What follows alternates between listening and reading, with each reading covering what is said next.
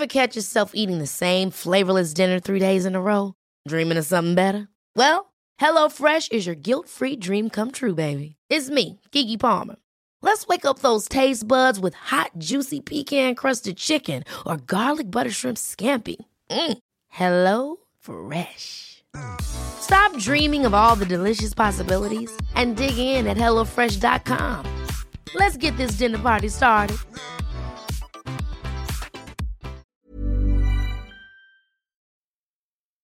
Die Spannungen zwischen den Ländern Europas sind auch nach dem Ende des Zweiten Weltkriegs noch deutlich spürbar. Die Grenzen der Tschechoslowakei werden streng bewacht, um unerwünschte Bewegungen zu verhindern. Der staatliche Geheimdienst hat große Angst vor feindlichen Spionen. Da taucht ein Mann in den Wäldern nahe der Grenze auf. Er ist gebildet, intelligent, hat militärisches Training, aber auch Gedächtnisverlust, ist gehörlos und kann nicht sprechen. Oder stimmt das etwa alles gar nicht? Nach 25 Jahren Ermittlungen bleibt die Frage, wer ist Karel Nowak wirklich?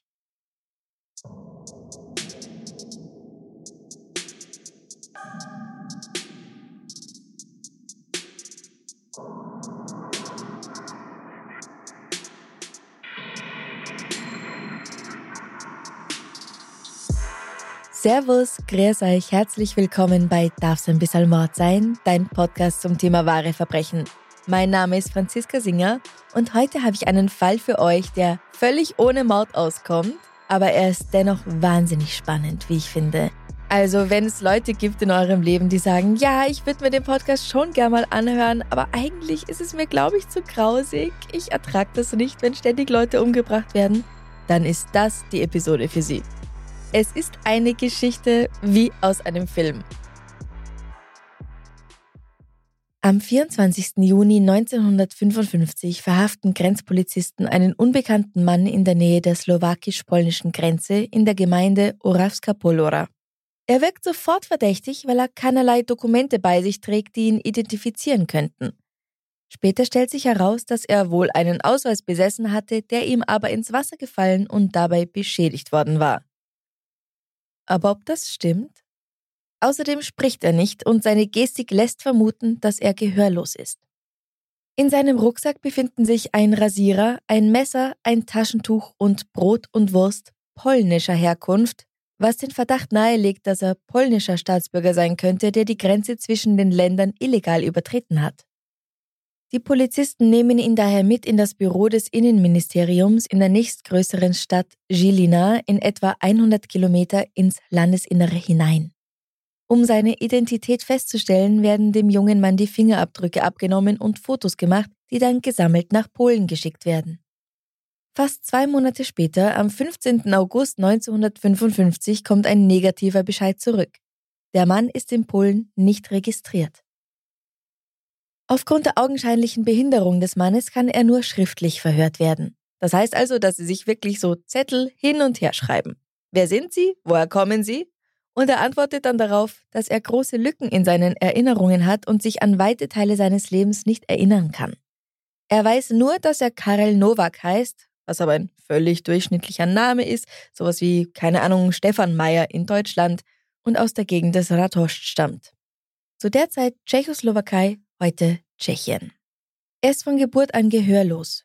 Geboren wurde er 1934 und während der Zeit der Besatzung durch die Nazis, irgendwann zwischen 1941 und 1942, wurden er und seine Eltern von den Nazis nach Österreich verschleppt. Während des Transports wurde er gewaltsam von Vater und Mutter getrennt und in eine spezielle Einrichtung für Taubstumme in Graz gebracht. Und ich weiß, man sagt heute nicht mehr Taubstumme, weil Leute, die gehörlos sind, ja nicht unbedingt stumm sind. Also sie haben meistens eine Stimme und können die auch benutzen. Aber wenn es um Bezeichnungen für diese alten Einrichtungen geht, dann bleibe ich dabei. Als er dahin kommt, ist er also gerade mal so sieben, acht Jahre alt. Hier darf er zwei Jahre lang die Schule besuchen, lernt lesen und schreiben und hat halt einfach so eine Grundausbildung. Nach Ende des Kriegs bleibt er in diesem Heim, bis er 1947 von einer Militärkommission nach Wien gebracht und nachdem die Behörden von seiner tschechischen Herkunft erfahren hatten, zurück nach Tschechien gebracht wird. In Budweis bringen sie ihn mit einem Mann namens František Tomicek zusammen, der ebenfalls gehörlos ist und in einem Restaurant arbeitet. Karel ist jetzt Ende der 40er immer noch nur ein Teenager. Also 1948 ist er gerade mal 14 Jahre alt, wenn das Geburtsjahr 1934 stimmt. Aber so ungefähr muss es hinkommen. Er bleibt einige Monate in Budweis. Während dieser Zeit beginnt er sich selbst Tschechisch und Slowakisch beizubringen, da er bislang nur auf Deutsch lesen und schreiben gelernt hatte. Er streift ziellos durch das Land und denkt nicht daran, sich irgendwo zu melden, weil er auch überhaupt nicht weiß, dass er das eigentlich tun müsste. In den Sommermonaten hält er sich meistens im Wald auf, sammelt Pilze und verkauft sie in den Dörfern. Im Winter geht er in die Städte, wo er Arbeit annimmt und im Gegenzug Kost und Logis erhält. Auf diese Weise kommt er im Winter Anfang des Jahres 1955 nach Ostrava, einer Stadt an der Nordgrenze Tschechiens an der Oder, nahe der Grenze zu Polen. Hier arbeitet er auf dem Bahnhof und fährt von Januar bis April so gut wie jeden Sonntag nach Roschnov pod Radostem, um dort die Skier der Ausflügler zu reparieren. Nach Ende der Saison wandert er über die Berge bis nach Oravska Polora, wobei ihn sein Weg offensichtlich auch über Polen führt. Und als er wieder in der Tschechoslowakei angekommen ist, wird er auch schon festgenommen. Das ist also seine Geschichte. Klingt an und für sich relativ schlüssig, finde ich. Die Mitglieder des Sicherheitsdienstes sind allerdings skeptisch. Die Ermittler meinen außerdem in seinen Antworten und Erklärungen eine Reihe von Widersprüchen zu finden, und es sind ihnen einfach nicht genügend Details, manches wirkt unlogisch und einfach unglaubwürdig. Also machen sie sich daran, seine Angaben zu überprüfen. Und siehe da, weder in Ostrova noch in Rosnov pod Radostem erkennt ihn irgendjemand und er scheint sich auch in diesen Orten gar nicht auszukennen. Und als sie in dem Taubstummenheim in Graz anfragen, kann sich niemand an einen Jungen namens Karel aus Tschechien erinnern. Daher wird die Untersuchung an das Innenministerium in Prag weitergegeben und eine landesweite Suche nach der Identität des Unbekannten eingeleitet. Karel wird auch nach Prag gebracht, er wird hier ins Gefängnis geworfen und monatelang beinahe täglich befragt und auch gequält. Man glaubt ihm nicht einmal, dass er gehörlos ist. Er könne die Gebärdensprache ja auch einfach so erlernt haben, weil sie finden, dass er sie nicht gut genug oder irgendwie nicht schön genug beherrscht. Daher wird Karel mehreren Untersuchungen unterzogen, um seine Behinderung zu verifizieren. Bei einer ersten Untersuchung im Juni 1955 noch in Žilina stellt der Arzt fest, dass Karel in der Lage ist, unartikulierte Laute von sich zu geben sich aber nicht mit Worten ausdrücken kann. Was jetzt weiter nicht ungewöhnlich ist für eine Person wie ihn, aber anscheinend verwirrt das den Arzt und er hält zwar fest, dass er eine Simulation für unwahrscheinlich hält, aber dennoch nicht ganz ausschließen möchte. Denn wie kann es bitte sein, dass er mehrere Sprachen grammatikalisch korrekt beherrscht, wenn er weder hören noch sich artikulieren kann? Das verstehen die sogenannten Experten einfach nicht. Sobald Karel nach Prag überstellt wird, gehen diese Untersuchungen daher weiter. Nachdem Anfragen an die einzelnen regionalen Dienststellen des Innenministeriums und die Behörden für Taubstumme auf dem Gebiet der Republik gesendet werden, kommt nur eine einzige positive Antwort. In Gotwaldowa nahe Bratislava meint ihn eine Franziska Bielik zu erkennen. Sie ist ebenfalls gehörlos und gibt zu Protokoll, dass sie ihn aus einer Anstalt in Kremica kenne, wo sie 1942 bis 1944 zusammengewohnt hätten. Karl ist Deutscher, sagt sie, und wurde später nach Deutschland gebracht. Das ist zwar nicht uninteressant, aber mindestens genauso falsch wie alles, was Karel ihnen selbst erzählt hat. Davon kann nämlich auch absolut gar nichts bewiesen werden. Dann beginnen die Ermittler, Personen zu befragen, die aus dem Walkerlager in ihr Heimatland zurückgekehrt waren.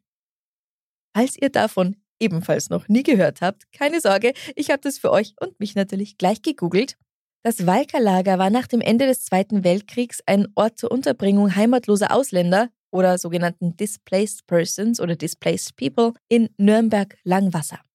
Hier in diesem Heim oder in diesem Lager waren lange Zeit vor allem Leute aus dem Baltikum untergebracht und als die dann wieder so die Heimreise angetreten haben zum Großteil, wurden hier hauptsächlich Leute aus der Tschechoslowakei untergebracht.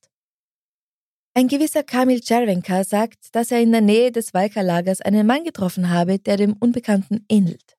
Er habe ihn immer in der Nähe des Büros der amerikanischen Spionageabwehr angetroffen und der Mann habe eindeutig sprechen können, und zwar tschechisch mit ausländischem Akzent. Was für ein Akzent das genau war, das kann Kamil nicht sagen. Der Mann konnte Englisch und er habe als Dolmetscher fungiert. Ein anderer Rückkehrer namens Ernest Solczanski behauptet, er habe Karel 1952 in einem anderen Flüchtlingslager getroffen, und zwar im österreichischen Wels. Dieser Mann habe Verbände an den Unterarmen getragen, weil er sich Verbrennungen zugezogen hatte. Karel Nowak streitet ab.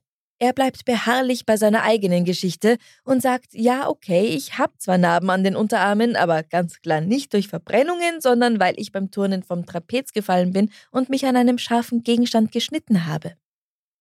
Wobei ich doch meine, dass diese Arten von Verletzungen deutlich unterschiedlich aussehen, aber okay. Die Aussagen von Camille und Ernest können auch nicht verifiziert werden. Gehen wir noch einmal zurück zu den Untersuchungen, die an dem armen Kerl durchgeführt werden. Es sind eher Experimente oder Folter, würde ich sagen. Im Oktober probieren ein HNO-Arzt, ein Psychiater und der Gefängnisarzt an ihm herum, unter anderem mit Thiopental. Das ist ein kurzwirksames Hypnotikum, das lange Zeit als Wahrheitsserum eingesetzt wurde, weil es das Urteilsvermögen und die Konzentrationsfähigkeit einer Person beeinträchtigen kann. Sie kommen ebenfalls zu dem Schluss, dass er wahrscheinlich tatsächlich gehörlos ist, aber sie wollen diese Gehörlosigkeit trotzdem nicht als wahr akzeptieren. Hier ist der Bericht eines Agenten, der bei den Versuchen anwesend ist. Er lachte weiter darüber, dass sie ihm jetzt Injektionen in den anderen Arm geben würden, obwohl sie gesagt hatten, dass es für heute reicht. Aber sie machen, was sie wollen, und es macht ihm sowieso nichts aus. Solange er es aushält, ist es ja gut, und wenn nicht, wir werden sehen. Am Abend, als Novak vom Verhör zurückkehrte, schrieb er gar nichts und nickte nur mit dem Kopf, als er gefragt wurde, ob es schlimm war, weil er so niedergeschlagen sei. Als er in seine Zelle zurückkehrte und der Wärter die Tür hinter ihm schloss, lehnte er sich an die Ecke neben der Tür und hielt sich den Kopf, was zeigte, dass er schreckliche Kopf- und Bauchschmerzen hatte. Dann setzte er sich auf und drohte mit seiner geballten Faust. Aber er schrieb nichts. Danach ging er fast bis zur Schlafenszeit mit hängendem Kopf in der Zelle umher und schüttelte den Kopf immerzu. Dr. František Schromm vom Prager Institut für Gehörlose stellt in seinem Bericht vom 2. November 1945 fest, dass, ich zitiere, der Genannte sich nicht nur als überdurchschnittlich intelligent, sondern auch als ungewöhnlich gebildet erweist, was nicht mit seiner Behauptung übereinstimmt, dass er seit seiner Kindheit nicht gesprochen habe und taub sei. Er schlägt daher vor, Karel in der Psychiatrie zu behalten und zu behandeln, bis seine Identität geklärt werden kann. Doch gute Neuigkeiten. Am 23. Dezember werden die Ermittlungen gegen Karel Nowak aus Mangel an Beweisen eingestellt und er wird freigelassen. Da es Winter ist und Weihnachten und er weder ausreichend gekleidet ist noch über irgendwelche Mittel verfügt, erhält er zu seiner Entlassung einen Wintermantel, Socken, Stiefel und eine Mütze, und zusätzlich noch 100 tschechische Kronen. Man bringt ihn nach Kladno, 25 Kilometer nordwestlich von Prag. Hier erhält er zunächst eine Stelle als Kutschergehilfe, aber das bedeutet nicht, dass die tschechische Staatssicherheit ihn einfach in Ruhe sein Leben leben lässt. Sie ist davon überzeugt, dass der 21-Jährige eine Gefahr für das Land darstellt und wahrscheinlich ein Spion ist. Nur für wen? Das muss der Geheimdienst erst herausfinden. Anfang 1956 bemüht sich Karel darum, offizielle Dokumente zu erhalten, die ihn als Staatsbürger der Tschechoslowakei identifizieren. Im April erhält er einen vorläufigen Personalausweis, obwohl man ja immer noch nicht sicher ist, dass er ist, wer er ist und seine Angaben über seine Herkunft nie bestätigt werden konnten. Schon bald kommt es zu einer überraschenden Wende im Fall Karel Nowak. Im August meldet sich ein Mann namens František Weiß, der erklärt, er habe Karel bei der Arbeit kennengelernt und sich mit ihm angefreundet. Er habe Karels volles Vertrauen, daher habe der, als er einmal bei Františeks Familie zu Gast war, zugegeben, dass er gar nicht wirklich gehörlos sei. Er sei ein hochintelligenter und in vielen Bereichen gebildeter Mann, der neben Tschechisch, Slowakisch und Deutsch auch Polnisch, Russisch, Englisch und ein wenig Französisch und Italienisch beherrsche. Er kenne sich außerdem in Bereichen wie Philosophie, Literatur, Geschichte, Politik, Architektur und Wirtschaft bestens aus. Das ist aber noch nicht alles. František behauptet, dass Karel ihm gesagt habe, dass er in Wirklichkeit viel älter sei als angegeben, also weit über 20, und dass er nicht nur irgendwer sei, sondern der Sohn des österreichischen Kronprinzen Otto von Habsburg höchst persönlich. Er soll auf einem Bauernhof in Polen aufgewachsen sein. Wieso dort? Das wird mich auch interessieren. Und sei nach Kriegsende mit dem gesamten Personal nach Magnitogorsk gebracht worden. Ausgerechnet Magnitogorsk. Das liegt in Russland und es ist näher an Astana dran, also näher an der Hauptstadt von Kasachstan, als an Moskau.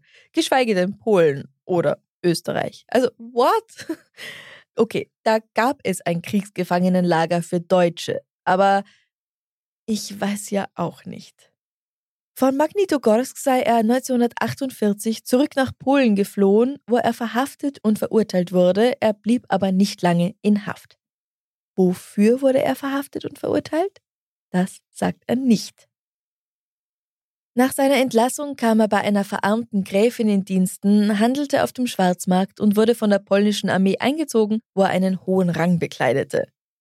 Nachdem allerdings seine Identität bzw. diese Verurteilung bekannt wurde, floh er über die Grenze, wurde jedoch auf seinem Weg nach Österreich in der Tschechoslowakei festgehalten und deswegen steckt er jetzt in diesem riesigen Schlamassel.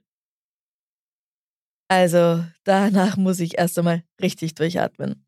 Wenn ihr dachtet, seine erste Story wäre schon irre gewesen, die hier setzt dem Ganzen wirklich die Krone auf. Der Geheimdienst ist František so dankbar für diese Info, dass sie ihn gleich einstellt und er Karel noch mehr als zehn Jahre lang als, in Anführungszeichen, guter Freund bespitzelt. Einige seiner Behauptungen klingen für die Ermittler, wenn sie auch nicht oder noch nicht bewiesen werden können, zumindest nicht ganz deppert. Karel ist ein gebildeter Mann, der mehrere Sprachen beherrscht, auch wenn sie bislang davon ausgegangen waren, dass das nur drei sind.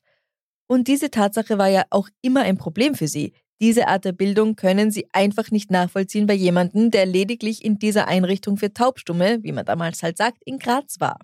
Die Schule hat er davon nur zwei Jahre lang besucht. Wenn er überhaupt dort war, aber das wird von österreichischer Seite ja ebenfalls abgestritten.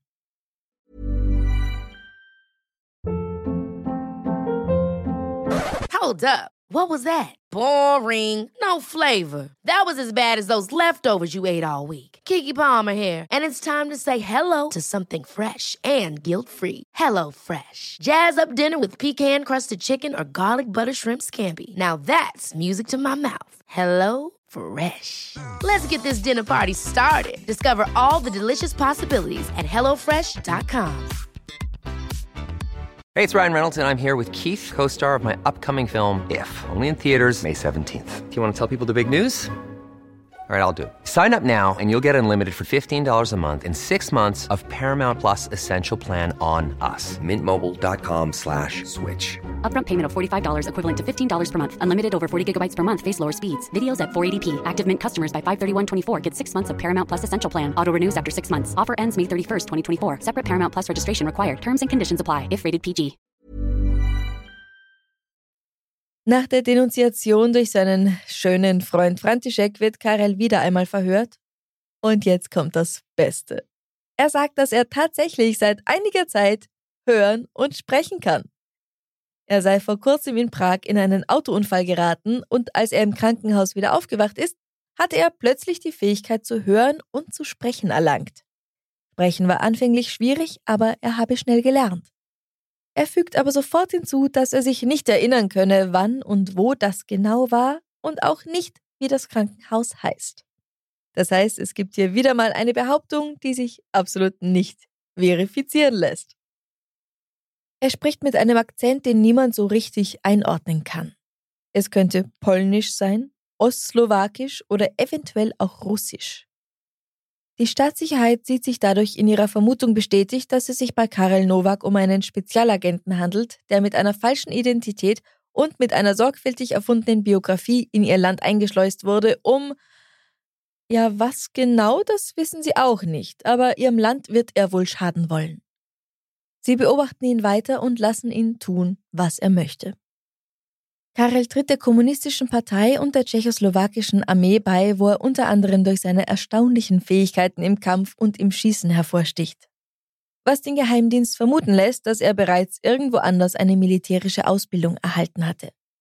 Er fällt noch einmal dadurch auf, dass er Fotos von Panzern und anderen militärischen Gegenständen schießt und ein bisschen zu viel Interesse an Gebäuden zeigt, die im Besitz des Militärs stehen. Aber es ist klar, wenn du etwas Auffälliges finden möchtest, wirst du etwas finden. Und er ist kein besonders guter Spion, wenn er sich beim Fotografieren erwischen lässt.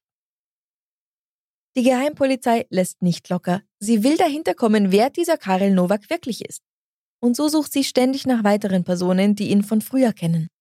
Auch wenn sie noch ein paar wenige Rückkehrer finden, die sich aus Wels oder Deutschland an ihn erinnern wollen, sind es sehr unterschiedliche Geschichten. Bei einer Gegenüberstellung 1960 mit einem dieser Männer kann er ihn außerdem nicht identifizieren. Karel beendet seinen Militärdienst 1959, er lebt nun mit seiner Freundin Libuscha zusammen und arbeitet in Kladno als Tuchmacher. Heiraten darf er sie nicht, weil er immer noch keine offiziellen Dokumente hat. Er ist immer noch kein Staatsbürger. Er wird zunehmend verzweifelter und spricht von Suizid. Durch Personen wie František Weiß, die sich als seine Freunde ausgeben und ihm über Jahre hinweg möglichst unauffällig Informationen herauskitzeln, stellt der Geheimdienst eine neue Theorie auf. Und dies von der ersten, die František erzählt hat, gar nicht so weit entfernt. Erneut heißt es, dass Karel Nowak tatsächlich Nachkomme österreichischer Aristokraten ist. Im Alter von sieben Jahren zieht seine Familie nach Polen, wo er in Stettin das Gymnasium besucht. Nach dem Einfall der sowjetischen Armee wird er Augenzeuge der Vergewaltigung und Ermordung seiner Mutter. Er selbst wird nach Sibirien gebracht, von wo aus er einen Zug in den Kaukasus nimmt und anschließend zu Fuß durch die Ukraine zurück nach Polen flieht. Hier besucht er die Universität sowie die Offiziersschule und beginnt in einem nicht näher genannten Ministerium für die Regierung zu arbeiten, bis er von einem Tag auf den anderen beschließt, alles hinter sich zu lassen und in die Tschechoslowakei zu gehen, wo er verhaftet wird. Und ich meine, okay, falls er ein polnischer Spion ist, dann würde das ja schon wieder Sinn ergeben, dass die Polen sagen, nö, den kennen wir nicht, von dem haben wir noch nie was gehört, keine Ahnung. Karel wird also 1961 erneut verhaftet und gegen ihn wird ein Ermittlungsverfahren eingeleitet, um seine Identität ein für alle Mal zu klären und festzustellen, was der Grund für seinen Aufenthalt in der Tschechoslowakei ist. Erneut finden sich Personen, die ihn zwischen 1951 und 54 in Nürnberg, Wels und einem dritten Lager bei Linz gesehen haben wollen. Sie alle machen allerdings unterschiedliche Aussagen bezüglich seiner Rolle in diesen Lagern und niemand kennt seinen richtigen Namen oder seine Herkunft. Er wird also erneut als Spion angeklagt und nun geht Karel Nowak davon ab, Karel Nowak zu sein. Er sagt, er kenne seine wahre Identität selbst nicht und könne daher auch weder Datum noch Ort seiner Geburt oder seinen Namen bestätigen. Allerdings beharrt er darauf, kein Spion zu sein und auch ein Verhör unter der Anwendung von Psychoton, einem Amphetamin, das als Wahrheitsserum eingesetzt wird, weil Patienten bei der Anwendung die Kontrolle über sich selbst verlieren, bewirkt hier keine Änderung. Nun werden Anthropologen bemüht, die sein wahres Alter feststellen sollen. Da man nicht weiß, wie er bisher gelebt hat, können die allerdings nur sagen, irgendwas zwischen 27 und 35. Was passt, weil wenn er tatsächlich 1934 zur Welt kam, ist er 1962 28 Jahre alt. Psychiater sollen ihn ebenfalls examinieren und wollen neben überdurchschnittlicher Intelligenz auch psychopathische Züge feststellen. Dass er an etwas wie Amnesie oder Schizophrenie leide, halten sie für ausgeschlossen. Und dann gibt es wieder einmal eine Wende in diesem Fall. Mithilfe der polnischen Sicherheitsbehörden veröffentlichen sie in polnischen Zeitungen ein Bild des Unbekannten. Daraufhin meldet sich eine Frau, Teofila Grabowska aus Krakau, die ihren vermissten Sohn Florian Jasinski nimmer kennen will. Florian kam 1922 zur Welt, wäre also 1962 bereits 40 Jahre alt und sei 1942 von den Nazis nach Auschwitz gebracht worden, wo er angeblich auch starb. Sie und ihre zwei Töchter sind sicher. Das ist er. Der Mann auf dem Foto ist ihr Florian. Tatsächlich könnte das doch den eventuell polnischen Akzent erklären. Bei einem Zusammentreffen sagen die drei Frauen jedoch, dass er es doch nicht sein kann.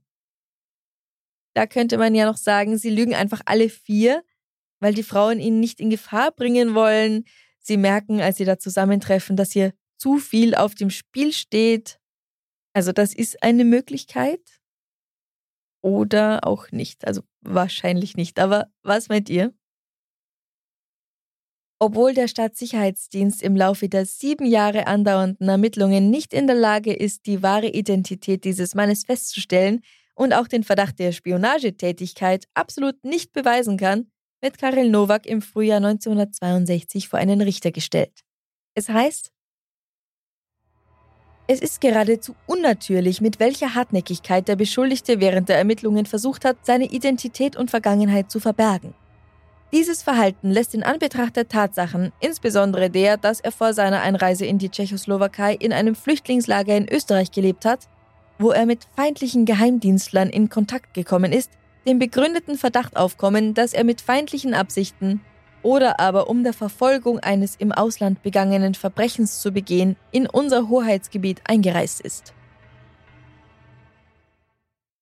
Er wird aufgrund von Zeugenaussagen und anderen Beweisen, keine Ahnung, was sie sein sollen, für schuldig befunden und zu einer Freiheitsstrafe von zwölf Jahren ohne die Möglichkeit einer Bewährung verurteilt. Er kommt in ein Gefängnis für politische Gefangene und muss dort in der Glasindustrie arbeiten. Auch während seiner Inhaftierung wird er ständig überwacht, weil sie drei Agenten mit ihm zusammen einsperren, die über jeden einzelnen seiner Schritte berichten. Absolut nichts Spannendes allerdings, er mag Tee und Zigaretten, liest gern und spielt Schach, ist zurückhaltend und höflich und zeigt kein Interesse an Religion. Er weiß oder vermutet zumindest, dass er stets beobachtet wird und vertraut daher niemandem mehr. Das führt dazu, dass es ihm psychisch sehr schlecht geht und er denkt wiederholt darüber nach, sich selbst das Leben zu nehmen. Weil er kein Interesse an der christlichen Religion zeigt und sich anscheinend gegen Antisemitismus ausspricht, auch wenn er sich eigentlich aus politischen Debatten und Debatten aller Art fernhält. Vermuten sie dann auch noch, dass er Jude sein könnte, aber auch das hilft nicht weiter. 1968 stellt er einen Antrag auf vorzeitige Entlassung und wird tatsächlich im Jahr darauf freigelassen. So gut wie alles, jeder Anklagepunkt wird von dem neuen Richter als substanzlos bewertet. Aber der Geheimdienst gibt nicht auf. Das Rätsel Karel Nowak muss gelöst werden. Nun finden die Ermittler Personen, die glauben, in ihm einen gewissen Vincent Onofrei zu erkennen, einen slowakischen Emigranten, der 1949 in der Seine in Paris ertrunken sein soll. Sie kommen hier allerdings genauso wenig zu einem positiven Ergebnis, wie als sie glauben, dass er ein gewisser Jan Hulker aus Schewetin ist. 1971 hebt ein Gericht das Urteil des Berufungsgerichts auf, das Karel von jeglicher Schuld befreit hatte, und er muss erneut hinter Gitter, diesmal für neun Monate und 15 Tage. 1979 gerät er erneut ins Visier der Geheimpolizei, wobei er da wahrscheinlich wirklich niemals draußen war, diesmal wegen des Verdachts der Planung eines terroristischen Anschlags auf Präsident Gustav Husak, um Václav Havel aus dem Gefängnis zu befreien. Die Ermittlungen gegen Karel bleiben erfolglos, allerdings finden sie bei der Durchsuchung seiner Wohnung verbotene Bücher, weswegen er erneut bespitzelt wird. Karel stirbt am 18. November 1981, als er gerade bei Freunden zu Besuch ist. Da das wahrscheinlich für alle Beteiligten ein bisschen unerwartet kommt, wird eine Autopsie angeordnet, explizit inklusive toxikologischer Untersuchung. Mit dem Ergebnis, dass Karel Nowak ganz einfach nach dem Mittagessen einen Herzinfarkt erlitten hat. Da man nun quasi freie Bahn hat, wird einfach alles in seiner Wohnung genauestens durch und untersucht, aber es können keine kriminellen oder gar staatsfeindlichen Aktivitäten nachgewiesen werden. In Anbetracht seines Todes wird die Akte Karel Nowak schließlich geschlossen. Im Oktober 1982, fast ein Jahr nach seinem Tod, und 1989 wird sie wieder geöffnet. Ja, ernsthaft, sie können es einfach nicht bleiben lassen. Nun ist eine neue Einrichtung dran, der eiserne Vorhang ist gefallen und das Büro für die Dokumentation und Untersuchung von Verbrechen des Kommunismus interessiert sich für unseren Unbekannten. Es gibt keine neuen Erkenntnisse. Wer war also Karel Nowak? Ziemlich sicher nicht Karel Nowak aus Rosnov pod Radhoštěm. Hier wurde um 1934 herum kein Junge mit diesem Namen geboren, das wurde eindeutig bewiesen. Aber wie hieß er wirklich? Woher stammte er? Ist er Florian Jesinski? Ist er der Sohn von Otto von Habsburg? Ist er deutsch, tschechisch, polnisch, österreichisch, russisch? Was hat er alles erlebt, bevor er 1955 in die Fänge des Geheimdienstes geriet? Wie viel von seinen wilden Geschichten ist wahr, wenn überhaupt irgendwas? Er war eindeutig gebildet, intelligent, hatte Manieren, die eher auf eine Herkunft aus der Oberschicht hindeuten und hatte eindeutig militärische Erfahrung gesammelt. Er muss unglaublich starke Selbstbeherrschung gehabt haben, wenn er den Leuten ein ganzes Jahr lang vorspielen konnte, taub zu sein. Ich meine, die haben da bestimmt hinter ihm Pistolen abgeschossen und ich weiß nicht was, um zu schauen, ob er zusammenzuckt und er hat diese Tests bestanden. Das ist der Wahnsinn. Und warum hat er überhaupt behauptet, gehörlos zu sein? Wenn er ein Geheimagent war, was war bitte sein Ziel? Ich kann mir noch vorstellen, dass der Plan eigentlich ein anderer war und er gar nicht erst zum Spionieren gekommen ist, beziehungsweise zu seinem Einsatzort oder zu dem Ort, an dem vielleicht ein gefälschter Pass auf ihn gewartet hätte, weil sie ihn gleich hinter der Grenze erwischt haben. Aber wieso hat er dann nicht irgendwann mal versucht zu fliehen? Im Protokoll einer Untersuchung 1972 schreibt sein Arzt auf, in einem Fall ist er eine gerissene Kreatur, ein Verräter im Dienste anderer. In diesem Fall ist er normal. Im anderen Fall ist er ein unschuldiger Mann, aber dann kann er natürlich nicht normal sein. In beiden Fällen gibt es für ihn keinen akzeptablen Ausweg. Die Geschichte von Karel Nowak ist eine der mysteriösesten, die ich je gelesen habe. Ich finde es unglaublich, dass der Geheimdienst diesen Mann 25 Jahre lang verfolgt und jedes Detail seines Lebens durchleuchtet, nur um am Ende immer noch keinen Deut schlauer zu sein. Wie geht das? Bitte schreibt mir in den Kommentaren auf Instagram und Steady, was eure Einschätzung über diesen mysteriösen Mann ist. Denkt ihr, dass er tatsächlich der Nachkomme von Otto von Habsburg sein könnte? Denkt ihr, dass das mit Polen und Magnitogorsk stimmen könnte? Warum kann sich in Graz an ihn niemand erinnern? Denkt ihr, dass er Übersetzer in einem dieser Lager gewesen sein könnte? Warum kann er das nicht einfach sagen? Und was ist mit diesen Verletzungen an den Unterarmen? Lasst mir einen Kommentar da, ich bin schon sehr gespannt. Danke an alle Komplizinnen und Komplizen auf Steady.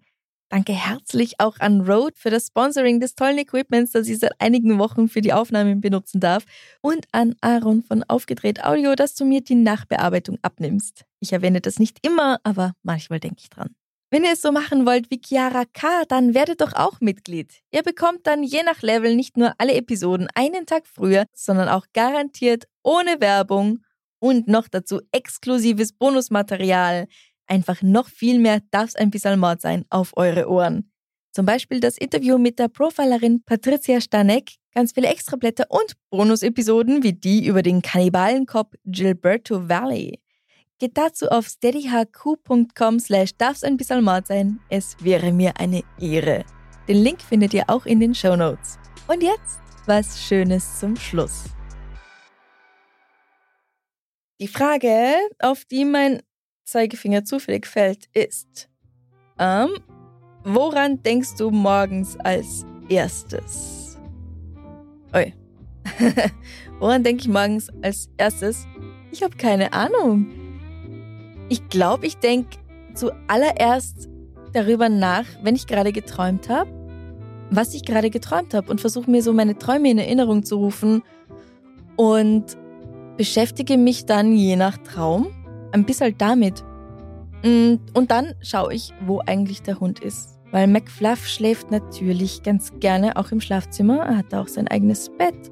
Aber wenn es heiß ist, dann schläft er auch ganz gerne auf dem Balkon draußen, weil es natürlich in der Nacht draußen schön angenehm kühl ist und da vielleicht noch der Wind geht und ein bisschen durch sein wuscheliges, flauschiges Fell streichen kann und eben so eine extra Abkühlung ist. Also schaue ich, ob der Hund da ist und denke an den Hund. Mr. Producer und Head of Marketing. Ja, ich glaube, das sind so die zwei Sachen, an die ich morgens als erstes denke. Oh Mann, es ist zu spät am Tag. ich hätte mich auf diese Frage vorbereiten müssen. Aber ihr könnt das ja tun. Ich stelle diese Frage am Freitag wieder und freue mich wahnsinnig auf eure Antworten. Und ich freue mich auch schon sehr auf die Episode nächste Woche. Da habe ich wieder einen tollen Gast. Jemand, der noch nie bei mir war. Jemand, den ich bislang überhaupt noch nicht persönlich kennengelernt habe. Und ich glaube, das wird sehr, sehr spannend. Wir haben sie noch nicht aufgenommen. Das heißt, jetzt, wo ihr diese Episode hört, haben wir sie wahrscheinlich schon aufgenommen. Oder sind gerade im Begriff, sie aufzunehmen. Es wird hypnotisch. Mehr mag ich gar nicht, mehr mag ich gar nicht verraten. Ich wünsche euch noch einen wunderschönen Tag. Falls das Wetter so warm ist wie hier gerade, dann hoffe ich, dass ihr irgendwie Abkühlung findet, dass ihr ins Freibad geht oder an den See, an den Fluss und ein bisschen auch die Zeit genießt und nicht nur mit Arbeiten und Schule und so verbringen müsst. Empfehlt den Podcast gern weiter. Alles Liebe, bis zum nächsten Mal und Bussi, Baba.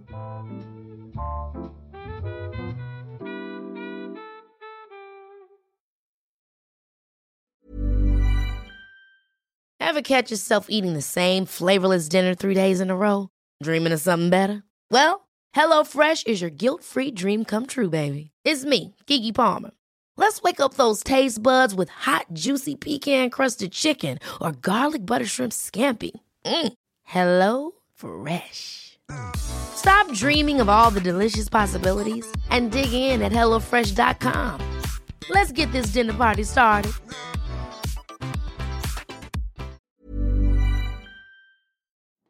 Liebe findet den unterschiedlichsten Ausdruck quer durch die Geschichte. Doch ist es wirklich immer Liebe? Lasst uns über Sex sprechen. Von skandalösen Stories aus der Antike über die Geschichte von Fetischen bis hin zu den unanständigen Geheimnissen berühmter Personen. Bei Liebesgeschichte gehen wir der Entwicklung der menschlichen Sexualität auf den Grund. Unterhaltsam, lehrreich und im besten Sinne des Wortes tabulos stellt Franziska Singer, das bin ich, jede Woche die Frage, wer, wann, mit wem und wie. Wer Liebesgeschichte überall, wo es Podcasts gibt.